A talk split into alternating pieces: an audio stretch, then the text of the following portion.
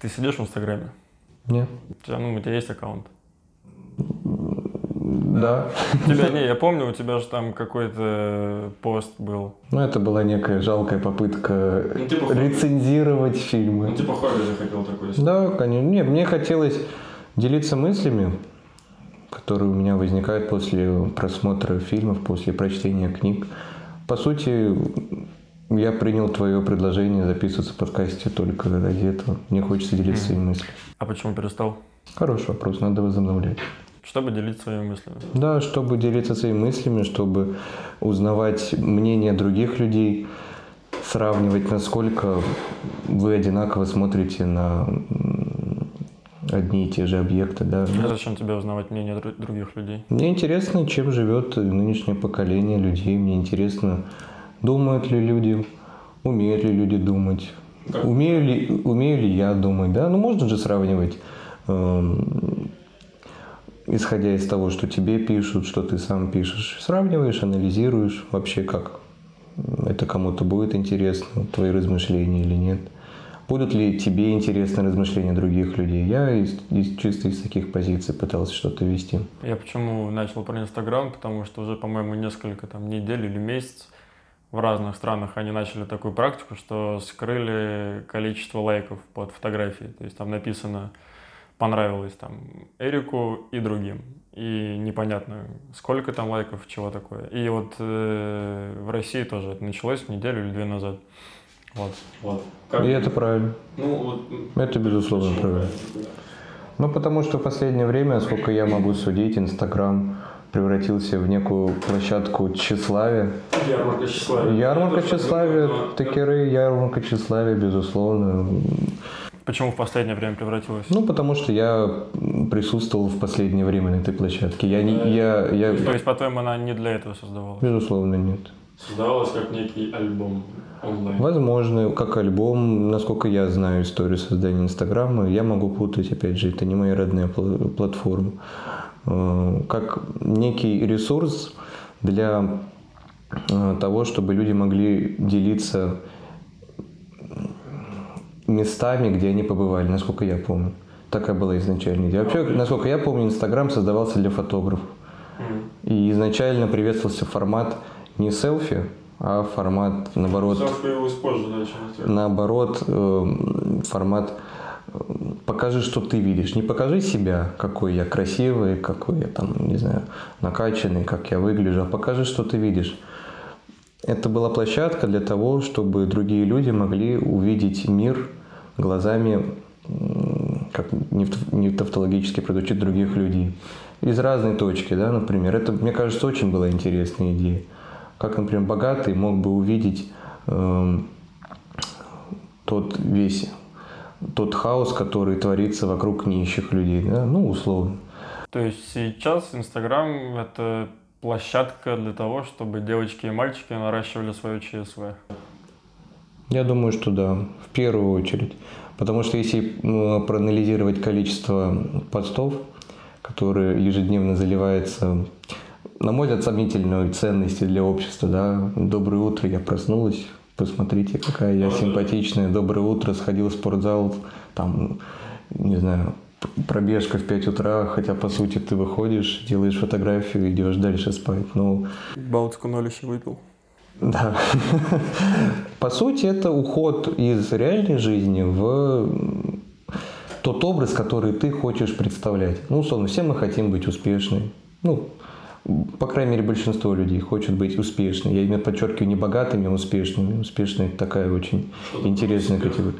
А я считаю, что успех определяет человек каждый сам для себя, исходя из своих целей, безусловно. Мне кажется, что успех в вот, понимании большинства аудитории Инстаграма, да, ну только про Россию, про Москву даже будем говорить, потому что я понять не имею, что в других странах, это э, за много лет уже навязанный образ успешного человека. И мужчины, и женщины. То есть, если это мужик, то он какой-то бизнесмен или предприниматель гоняет на крутых тачках, летает на частных самолетах, в джакузи с девочками там сидит с сигарой, а вечером играет в покер.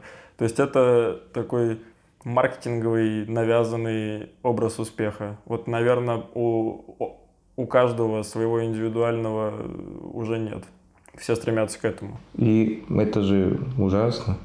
Это ужасно. Как, как доктор, например, может стремиться к тому, что, ну, вот к такому образу, который ты сейчас перечислил?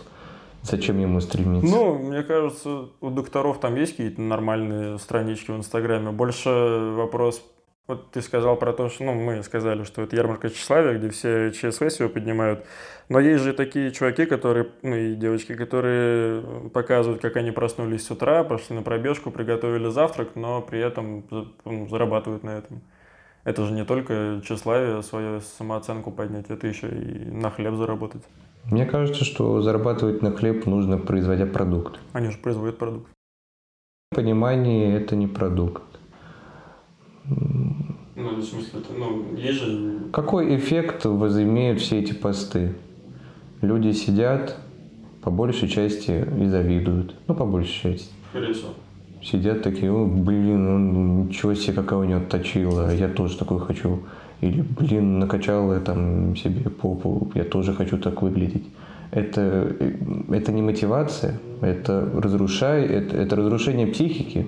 Зависть не может быть мотивацией. Потому что всегда найдется кто-то лучше тебя, да?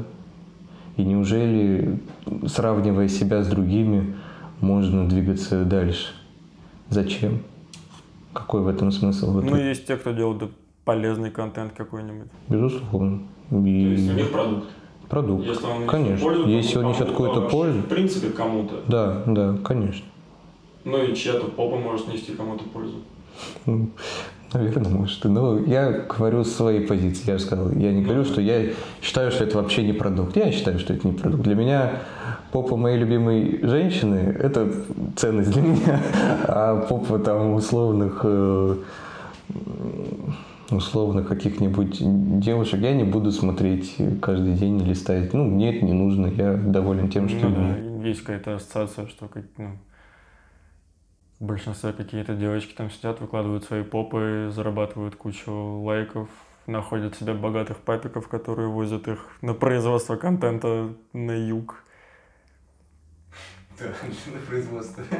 Ну да. Это... Фабрика контента есть куда-нибудь. Ну, Дубай, например, отличная фабрика контента. У всех все постят фотки оттуда. И где-нибудь в это время там на Урале сидит мужчина, там кует что-нибудь там производит, и как бы опять же так вот виден вдруг, дисбаланс. Вдруг у него успешный аккаунт в Инстаграме. Кстати, крутая, крутая идея мне. Мне кажется, крутая идея, реально. Инстаграм-аккаунт какого-то мужика с завода. А почему крутая идея? Потому что такого нет, по-моему. Резонанс? Резонанс. На фоне, ну, на, резонанс, на фоне, ну хорошо, по крайней мере, отли, что-то отличительное ну, от да. всей этой общей массы покажи там попу, покажи какой то накачанный. И это, как, опять же, оперируя некими терминами, ты проходишь баннерную слепоту этим, потому что это что-то новое, это будет цеплять. Ну окей, начали мы с лайков. Вот почему отменили лайки, например? Я не знаю, мне очень, бы, очень было бы интересно послушать э, мотивацию этого решения. Очень было бы интересно, чем руководствуется. У меня такая мысль, что если убрать лайки, то народ будет больше интересовать не количество лайков, а сам контент, само фото или видео. Но, блин, вот я вообще эту логику не понимаю. Для меня мне вообще абсолютно наплевать было всегда, сколько тут лайков стоит. Потому что умеешь думать своей головой. Либо ты смотришь, нравится, не нравится картинка. Я даже не лайкаю. Вот я вообще очень редко что-то лайкал. Посмотрел, кайфанул и пошел дальше. Кайфанул от контента. Да, да. Вот вне, вне зависимости от того, как, э, какому количеству людей это понравилось. Почему это важно, я не понимаю. Это скорее важно для того, кто публикует. Ну вот, то есть, если убрать лайки, вот если бы вообще никто лайков не видел, было бы, по-моему, круто. Если вот я выложил, я понятия не имею, сколько там будет лайков. Как минимум, это, мне кажется, сподвигло бы людей научиться думать самому. Не идти за зовом толпы, а это значит нравится такому-то количеству людей, значит должно и нравиться мне. Почему? Ну ты согласен, что в данной ситуации Э, неправы обе стороны. И те, кто выкладывает, и те, кто активно все это смотрит, комментит и пишет. Есть спрос, создается предложение. Если бы никто это не ценил, никто бы не выкладывал подобный контент. Смотри, ты согласен с тем, что девушка, которая выкладывает в, на свою страничку подобный контент и в качестве обратной связи получает сотни комментариев, сотни лайков, плюс она видит вот все это, а, ничего себе, я, оказывается, вообще тут королева. Угу. Значит, я могу и себе там и э, мужчинку получше найти. Что это у меня такой какой-то? Не, не, ну, не особенно какой-то, что-то мало зарабатывает. Ну, а смотри-ка, все остальные тоже не, не такие. У них разве есть такое количество лайков?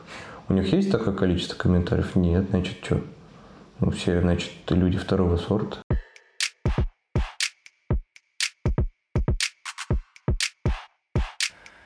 Короче, я посмотрел одно из последних видео Навального недавно про прокурора московского. И он там... Ты не смотрел? Смотрел. Смотрел, да. Вот там момент, когда он сидит у себя в квартире, так руки сложил и говорит, хочу оказаться в квартире там в Италии, хочу, хочу, хочу, фиолетовый дым появляется, и он типа телепортируется туда.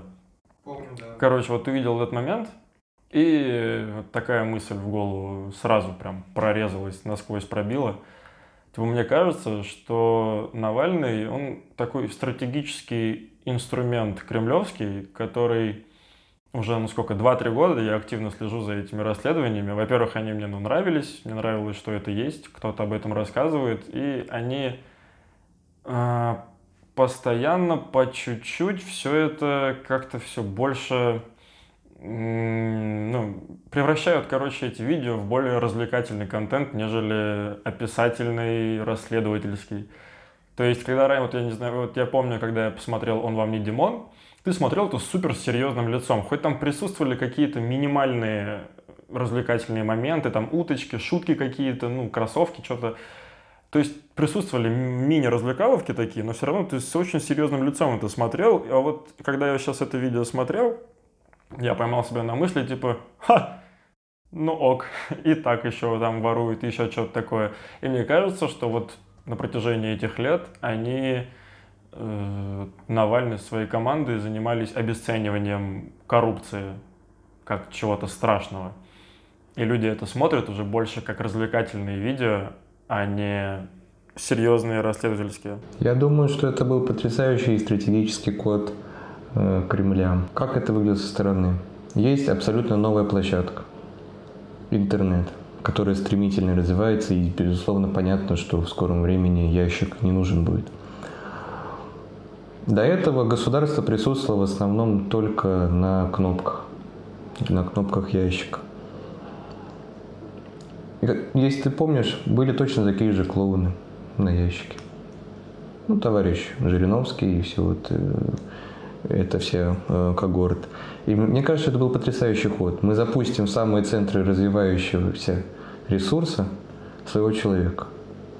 Человек, который э, еще очередное эхо Москвы, подконтрольная позиция. Подконтрольная позиция. У меня какие есть не, доводы, э, косвенно доказывающие эту мысль? Человек ни разу не призывал к перекрытию трасс мне кажется, что один из самых действенных методов забастовки и вообще бунта – перекрыть трассу. Ну, представляешь, выйдет толпа на МКАД. Это будет коллапс движения. И тут уже, тут либо два пути, либо ты расстреливаешь, и ты подтверждаешь свою, свой статус диктатора кровавого, либо ты идешь на требования толпы, да, идешь на поводу толпы. И мне кажется, что это был гениальный ход. Во-первых, безусловно, это сливной бачок, через которого одни властные группировки топят других, топят э, еще одни как бы властные группировки. Но с твоим тезисом я полностью согласен, да, потому что ты смотришь, ну, вроде прикольно, забавно, а есть так на секундочку, человек ворует бюджетные деньги. Человек за счет э, наших налогов, того, что мы заработали, строит себе рыбные, э, рыб, рыбные базы, дворцы. Я сейчас говорю про прокурора города Москвы. А так все это подается, типа, ха-ха, шутка. В любой нормальной цивилизованной стране после первое же расследование Навального, должна была выйти, не знаю, там полгорода должно было выйти. Ну уж после Димона выходили, безусловно, но это не, не такой масштаб. Представляешь, второй человек в стране позволяет себе воровство такого уровня. Это какой должен был быть общественный резонанс? Он был, он был, безусловно, сильнейший. И та же самая Болотная, и по всем крупным городам были митинги. Ну, товарищ, если вы спускаете подобное, то мне кажется, что, знаешь, это логично. Это логично в том плане, что раз люди спустили это, все остальное они также готовы пропускать мимо ушей. Скорее всего, да. И, безусловно, это печально. Но по поводу, еще раз, извините, вернусь к тому тезису, что таким образом они э, приучили нас к тому, что коррупция, ну, это что-то такое, знаешь, как бы, вроде она Ну, есть, есть, да, ну, есть, есть. есть, ну, значит и есть. Это, ну, это уже ужасная мысль. То есть она не удивляет уже народ вообще никак. То есть раньше об этом все знали и как бы молчали, а сейчас еще хуже. Об этом все знают, об этом говорят, это все видят прям в открытую. И все равно как бы всем ок. И ничего не делают. Ничего не делают. У меня, так немножко поделюсь своими впечатлениями, ощущениями от видео Навального. Знаешь, остается только одно сплошное разочарование. Если там, года три назад я еще мог сказать, что я верю, что когда-нибудь что-то поменяется не революционным путем, то сейчас я так сказать не могу. Очень надеюсь, что я ошибаюсь. Очень мне хотелось бы ошибаться, потому что, безусловно, любая революция – это огроменный, не просто шаг, я думаю, это прыжок назад в развитии страны. Потому что, скорее всего, мы получим очередные 90-е с переразделом имущества, с очередной волной э, национализации, а последующей приватизации, да, перепил, перераспил. Все это безумно не хочется, но знаешь, как говорится, что э, между двух зол надо выбирать наилучшее. Наверное, сейчас это наилучшее, потому что, ну, я имею в виду такой способ смены. Которого, возможно, не будет. Ну, знаешь же эту схему, при которой Путин остается на еще один срок? Потрясающая схема. Веришь вообще в нее? Ну, чё, вообще в нее? Нет, не верю. Я думаю, что, ну, можно рассказать про эту схему. Все очень просто. Делаешь из, из Российской Федерации, создаешь Российскую Конфедерацию, включая Белоруссию, ну, еще все, кто из бывшего СНГ захотят. Там. Да, только из Беларуси. Ну, может, Казахстан там Мне кажется, Лукашенко сильно против этого. Я поэтому я в это не верю. Я побывал в Беларуси и всем советую съездить. Возможно, я когда-нибудь расскажу про это подробнее, не в рамках этого подкаста. Страна замечательная. Да, может, и в рамках этого. Ну, может быть. Но мне бы хотелось просто рассказать поподробнее, поэтому, наверное, я не буду сейчас рассказать. Просто остановлюсь на том, что советую всем съездить. Точно не пожалеете ни времени, ни денег, которые на это потратите. А то, что столько развлекалого появляется в видео Навального, это можно с другой стороны объяснить, что в целом, да, огромный тренд на entertainment, на то, чтобы везде было какое-то развлекалово. Но я как с этим спорю, что есть ну, много разных других расслед- расследовательских э, изданий, там, ну не изданий, те, кто занимаются расследованием, там, у той же «Медузы» подразделение, у «Эхо», проект, медиа. Короче, много тех, кто тоже рассказывает про расследование, они не используют там развлекалово никакое, и люди точно так же об этом читают. То есть те, кому надо, те, кто это понимает, те, кто хочет разобраться, они и без развлекалова это прочитают, узнают и нужные себе выводы сделают. Поэтому не вижу смысла в этом, в этой, ну, в добавлении такого масштабного развлечения в серьезные видео. Я один замечаю то, что это происходит, или все это замечают? Вот очень интересно будет это узнать. Мне вот не одному кажется, что Навальный специально размывает всю пошлость, грязь, страх коррупции.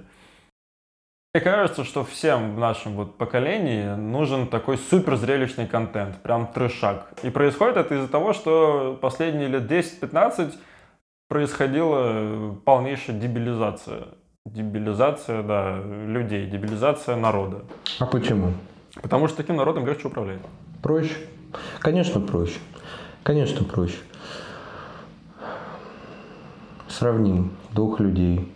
Один образованный, способный анализировать поступающую информацию, подвергать ее критическому осмыслению. По сути, что такое критическое осмысление? Сомневаться в каких-то положениях. И сравним с человеком, который готов идти за толпой, принимать общий вектор, да, ну, толпа говорит там, это нам нравится, там, тысячу лайков ставим, а, мне это тоже нравится. Человек, который привык анализировать э, окружение свое и, исходя из э, общего тренда, так скажем, выстраивать свою линию поведения. Человек очень ограниченный и безумно примитивный. И таким человеком, безусловно, проще управлять, проще повлиять на, на его мнение. Нужно держать человека, знаешь, как в таком загончике такой. Вроде человека, а вроде скотинка, да, немножко так поливать, что-нибудь там подкармливать, подкидывать, какой-нибудь там... И ничего больше-то и не нужно, по сути. И таким, э, такой скотинкой э, очень просто управлять. Но понимаешь, в чем штука? Никто насильно тебя деградировать не заставляет. Человек сам это принимает. Это твой личный выбор. Сидеть читать книжку или сидеть жрать водку. Как говорил Джордж Карлин, по-моему, не учите детей читать, а учите детей сомневаться в том, что они прочитали. А у нас в школах большинство, вот я ну, слышал такие обсуждения, что пишут сочинения. Во-первых, очень смешно, что детей заставляют писать сочинения там по Достоевскому в седьмом классе. Пишешь сочинение, какие-то свои мысли там написал, а тебе учительница говорит, нет, этого автор не имел в виду. Откуда ты знаешь, что автор имел в виду? Может быть, школьник и прав. То есть там это тоже сразу, ты какое-то свое постарался мнение написать, а тебя сразу срубили, сказали нет, пиши так, как все об этом писали до тебя. Знаешь, мне очень нравится э, мем или картинка, где сидит три ученика за партой, и у них облачко мыслей э, своей форме. У каждого свое причудливое стоит за спиной учитель с ножницами и равняет равнейший прямоугольник из этого. Безусловно, согласен. Но понимаешь, но при этом один из учеников, например, может, да, он видит внешнее сопротивление, да, он видит, что система не очень правильная. Он берет и это облачко мысли куда-нибудь прячет от других. Но для этого должен работать второй институт, институт семьи, который функционировать должен правильно. Не как сейчас в основном, это, знаешь, функция для галочки. Ну, вот нужна мне семья. А люди даже не спрашивают, а зачем мне семья, зачем мне дети? Ну как, ну как зачем дети? Ну должны быть дети. А, ну а зачем? Mm-hmm. Готов ли ты к ним? Готов ли ты взять на себя ответственность за то, что за еще одного человека, по сути? Готов ли ты воспитать его? Готов ли ты э, поделиться с ним жизненным опытом? Что самое главное в воспитании? Это рассказать, э, как мне кажется, опять же, я, я не говорю, что это истина, рассказать, какие ошибки ты допускал, сказать сыну, знаешь, сын, вот тут и тут и тут, ну вот я вот так поступил. Видишь, какие это возымело э, последствия. Хочешь, иди. Я считаю, вообще в э, воспитании ничего запрещать не нужно. Потому что если человек захочет э, что-то сделать там запретное, да, он это сделает. Так и здесь. Не надо говорить, не кури, я курил, это плохо. Я у меня теперь, не знаю, там, отдышка. Нужно сказать, сын, ну так и так. А пусть потом как бы ребенок сам выбирает. Ну, как... Если бы твой сын в 14 лет курил, ты бы ему что сказал? Я ему сказал, ну, начнем с того, что я сам примерно первый раз попробовал вот в этом возрасте покурить. Я очень хорошо понимаю чувства, которые испытывает ребенок в этом возрасте. Ну, что-то новое, что-то запретное. Нет, никогда. Никогда не запретил бы. Я сказал так. Во-первых, мне было бы интересно, откуда он достал. Типа, смог ли он хоть какую-то схему придумать, или это просто какой-нибудь, знаешь, тупизм где-нибудь стрельнул. А второе, я бы сказал, я бы рассказал историю моего дедушки, который курил в день по пачке две сигареты. Он пришел к доктору и сказал, если вы также будете продолжать курить, вы через месяц умрете. Вот. Я сказал, сын, от этого реально умирают. Это не шутки. То, что пишут на пачках, я бы сказал, сын, жизнь твоя в итоге. Я могу тебе тысячу раз сказать, что это вредно, ты все равно найдешь способ, как э, где-нибудь там кого-нибудь стрельнуть или купить. Но знай, что от этого реально умирают. Это реально разрушающий эффект. И если ты решишь курить, ответственность бери на себя. Я тебя предупредил. Я, это, знаешь, я не думаю, что это, это выглядело бы, как я типа скинул с себя ответственность, там, знаешь, ну, сыночек, э, до свидания. Какие-нибудь более там сложные вещи, опасные, я бы, конечно, я бы приложил все усилия, чтобы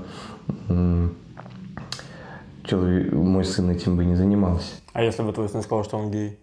Я считаю, что это очень хороший вопрос. Это очень сложный вопрос. Нет, ну ты говоришь, что ничего запрещать нельзя. Да. А гейство можно? Гейство не, тоже нельзя запрещать. Я бы принял это, да. Я бы расстроился безумно. А как это запретить? Ну как это запретить? Пока он... Во-первых, я бы сказал, с чего ты решил, что ты гей? Что такое гей вообще? Давай, расскажи мне, что такое гей. Как ты понял, что ты гей? Ну, я бы не, если бы это был мальчик там 14-летнего возраста, который, ну, надо очень сильно не следить за ребенком, чтобы предполагать, что в 14-летнем возрасте возможно половая связь между двумя, э, да, да вообще половая связь любая ребенка, там надо очень сильно не следить. Но я бы спросил у него, как ты вообще это понимаешь? Если бы ко мне пришел сын, там, 18 лет такое сказал, ну а что? Э, увы, я, значит, допустил где-то ошибки воспитания, либо действительно там какие-нибудь э, те самые пресловутые, сколько там говорят э, процентов, какая действительно заболевание. Есть такой вот был стендап-комик один, не помню, кто именно, у него в стендапе была такая шутка – что маленькие мальчики, когда находят кассету с порнушкой, отцовскую или чью-то, они не понимают, что они видят, но все равно в штанах что-то чешется, он не понимает почему, вообще не понимает почему, но ему это нравится. И вот, он спрашивает, неужели вы думаете, что если бы у мужчины был выбор между мужчиной и женщиной, то он бы выбрал женщину? Никогда в жизни. Ему комфортнее с мужиком, ему веселее с мужиком, ему проще с мужиком. Э, вот. Ну, если бы у него был выбор, он бы никогда женщину бы не выбрал. В нас это заложено, но, что маленькому мальчику он не понимает почему, но ему это нравится. И но также... Да, и поэтому ты как не хоти, ты не сделаешь из нормально, ну, нормального, так нельзя тоже говорить, из натурала, да, ге, ты пропагандой не сделаешь. Это вот какие-то, не знаю, не берусь говорить, что за процессы, я не знаю, не разобрался в вопросе. Но вот пропаганда гейства меня очень смущает, смущает как термин, как понятие, в принципе. Мне кажется, это невозможно. Мне кажется, что пропаганда гейства нужно понимать как чрезмерное внимание к этому явлению. Как раньше было? Геи были всегда. Ну, всякие связи между мужчинами, связи между женщинами были всегда. Просто раньше этому не придавали практически никакого внимания. Оставляли на суд тех людей, которым это занимается. И это единственное правильное отношение к геям и к лесбиянкам. Угу. Оставьте, не надо, зачем вы это в массы настолько нарочито э, открыто э, Я, блядь, нарочито. Зачем нарочито? Зачем? Я, блядь, нарочито.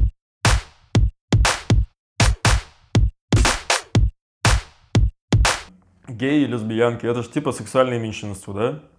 Феминистки, не знаю, мексиканцы, черные.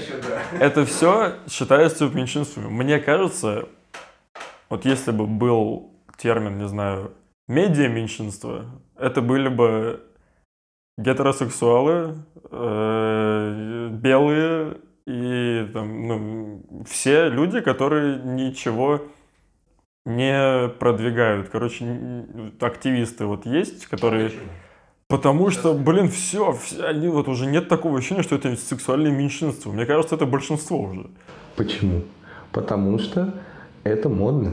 Это жесть как модно. Это модно быть не таким, как все. Я не такой, как все. Здравствуйте. А по сути, ты наоборот становишься таким же, как все, если так вот думаться. Это парадоксальная подмена понятия. Это. я хочу быть не таким, как все, но по сути ты становишься в один ряд с этими же людьми. И да, я с тобой полностью согласен. Такое ощущение, в, по крайней мере, в э, медиапространстве, что современные СМИ волнуют только эти проблемы. Как у нас там... Сколько, сколько... Скольких, сколько, как... не, э, сколько, сколько групп людей мы оскорбили за полчаса? До чего угодно может докопаться, до любого слова, любой оскорбиться. А почему Век они, они не считают, что можно оскорбить э, обычных Блин, людей? Нет, ну обычных людей, по сути. Как они же себя считаются необычными. Почему они не считают, что, например, э, активное навязывание, ну не то, что навязывание, активное размусоливание, это может быть неприятно обычным людям. Мне все равно. Я, я сейчас Ну, говорю мне не про себя. Мне все равно. Но если это лично меня не касается, как бы, если это лично не касается моих родных, близких, друзей, и я не нахожусь в окружении, с, э, ну, постоянном общении с подобными людьми, потому что я немножко, э, немножко, я не приемлю как человек, я, безусловно, приемлю э, традиционные ценности. М, Поэтому мне все равно, как, кто, с кем, почему, какие они испытывают при этом эмоции. Я воспринимаю это как что-то, какие-то отклонения и все. Я не говорю, что с этим надо бороться, как там некоторые товарищи депутаты там вырывать сердца и сжигать. Мгм. Да, я никогда в жизни, лю- это человек, как так можно говорить про человека. Э, Но активное размусоливание этой темы я считаю лишним. Я считаю, что вполне можно признать, да, равноправие, да. На основании того, что человек нетрадиционной сексуальной ориентации, его как-то унижать в правах, это неправильно. Ну, Ну это да. неправильно. Э, Как неправильно унижать женщин только потому, что она женщина? Как неправильно унижать э, представителей э, негроидной расы, да, афроамериканцев и монголоидов только потому, что они не такие, как э, европеоиды. Это неправильно. Но из этого делать какую-то такую некую всеобщую идею, давайте все жить э, для того, чтобы меньшинства жили, м, да по сути лучше. По сути лучше, Ну, уже в какой-то бред да. переходит. По да. сути То лучше. есть те же кастинги, там много скандалов, что черного взяли на роль за эту толерантность, а эта лесбиянка еще лучше, черная лесбиянка. Как будто Это- идея, идея э, лесбиянства это как-то выиграла. Ну, я не понимаю это. Ну, потому что, блин, да, мир потреблятства у нас. Отличное слово. Потреблятство. Да, мир потреблятства. Я бы вырезал корень под три. Точнее, приставкой. Вот у нас какой сейчас мир современный. Я бы так назвал. Не, ну и потреблятство в плане всего. Продуктов, образов, символов и идей. А почему? Потому что мы возвращаемся к... Да, охерели, мне кажется, все. Нет, все просто. Управлять скотом, управлять быдлом, Да, руководствующим нет, ну низменными потребностями в несколько раз проще, чем развитыми людьми, информированными, Да, развитыми это людьми. да, это да. Но еще почему? Потому что места, локации, где все это происходит, это там, где люди ну, более-менее хорошо живут, где их э, низменные потребности удовлетворены. В еде, в кровле, в безопасности, допустим. Там с этим все в порядке. И из-за этого начинаются потребности в символах, потребности в демонстрациях, потребности в идеях. То есть вряд ли у нас где-нибудь под Мурманском есть большое общество феминисток и лесбиянок. Бар Лесбос, где они собираются по пятницам. Либо, знаешь, мне кажется, может быть, наоборот, противоположная история. Ты ничего не добился в качестве специалиста, ты никак не развиваешься, тебе нужно хоть как-то привлечь к себе внимание, а давай-ка я сейчас буду модной фемкой, феминисткой. Ра- радикальной, я подчеркиваю, радикальной Вот феминисткой. это, не знаешь, вот очень размыто, да, радикальная феминистка и феминистка. Мне кажется, большинство неправильно понимают. Тут ну, есть же здоровый феминизм. Мы же с тобой феминисты. Безусловно, я здоровый феминизм. Я, Я, потому я что тоже феминист, я считаю. я считаю, что Я никак не принижаю способности, возможности женщин. Но... Мало того, что я считаю, что нужно обеспечить равные возможности, равный доступ как мужчинам, так и женщинам, безусловно. Но разве из этой идеи следует то, что все мужики козлы? Ну То- вот правильные, то нормальные феминистки, они так и не считают, они так и не кричат, мне кажется. Я никогда не общался с нормальной фем- Я общался с радикальной феминисткой. Общение было недолгим, потому что я понял, что ну как с не очень адекватным человеком можно вести как- хоть какую-то беседу. Я прервался, сказал, «М, пускай твое мнение, я останусь при своем. Прекрати жевать волосы из своей подмышки. Я не могу с тобой разговаривать. Вот так вот я представляю себе радикальную феминистку. А знаешь, мне иногда их немножко жалко. О, вот Да. такие слова, конечно. Да, да, я Розовый, объясню, да. я, я объясню почему. Мне жалко их, потому что женщины, как мне кажется, все-таки по большей части по-настоящему счастливы рядом с У мужчиной. нас мужской подкаст. Да, у нас мужской подкаст, поэтому я выскажу эту мысль, пускай я, меня, наде- я пускай надеюсь, меня- что адекватные девушки нас поймут. да, пускай феминистки радикально меня завалят, мне все равно. Я останусь опять же при своем мнении. Я все равно считаю, что как ты не была бы успешна по карьере, все равно по-настоящему счастливой тебя может сделать только крепкая семья, только любящий муж, только дети. Вот. Нет, ну блин, а в смысле, это же ну, то же самое про мужчин, можно сказать. Увы, нет. Нет, не увы, а нет. Почему? Для мужчин Потому- тоже важна жена, дети, они делают его счастливым. По идее. важны. Но мужчины все-таки на первом месте самореализация. Ты, должен- имеешь в виду, что мужчина в любом случае найдет себе женщину, а женщина... Нет, нет, конечно, нет. В том, что мужчина подсознательно все-таки ставит на первый план карьеру у себя в голове. Осознанно, неосознанно. Некоторые хо- хотят себя там переубедить, что нет, я семьянин, для меня гораздо важнее, я буду дома сидеть. Ну, откуда там всякие кризисы среднего возраста, когда мужчина понимает, что не туда я куда-то зашел, куда я хотел. Другие у меня были цели. Потому что в первую очередь мужчина на подсознательном уровне должен обеспечить. А тебе не кажется, что вот эта точка зрения была сформирована там за весь, допустим, 20-19 век? Потому что права и возможности женщин принижались, поэтому так у тебя сейчас в голове сформировано, что мужчина подсознательно должен быть добытчиком. Я исходю, исхо- ис- исходю, исхожу из своего собственного ощущения. Но вот нет такого ощущения, что это из-за того, что так формировалось. Нет, потому что И нет. сейчас такой Нет. тренд есть на то, что Мне есть кажется- женщины-карьеристки, очень успешные, и есть мужчины, которые не против сидеть дома с детьми. И мне кажется, что это искусственная подмена настоящих ролей. Мне кажется. Не знаю, мне кажется, что тут речь не о подмене искусственной, а просто о трансформации ценностей, может быть. И иска- я считаю, что это вполне себе адекватно и может быть. Допускаю. Я, я не говорю, что это неадекватно. Ну, то есть ты говоришь, что чисто для тебя, да? Для Да, тебя конечно, мужчина это да. стержень семьи, который... Безусловно. И я не просто, я так считаю, я хочу стать для своей семьи настоящей опорой и стержнем. И поэтому, конечно, рядом с собой я не вижу карьеристку. Я вижу человека, который будет э, воспитывать и ухаживать за моими детьми. Имени Олег. Это моя жена или что? Нет, это не то имя. Вот. Да, это это можно заканчивать, мне кажется, подкаст. Да, мне тоже так кажется. Подписывайтесь на наш канал, ставьте лайки, пишите, засирайте Коляна в комментариях. Долбанный феминист. Шовинист, шовинист, все. 57.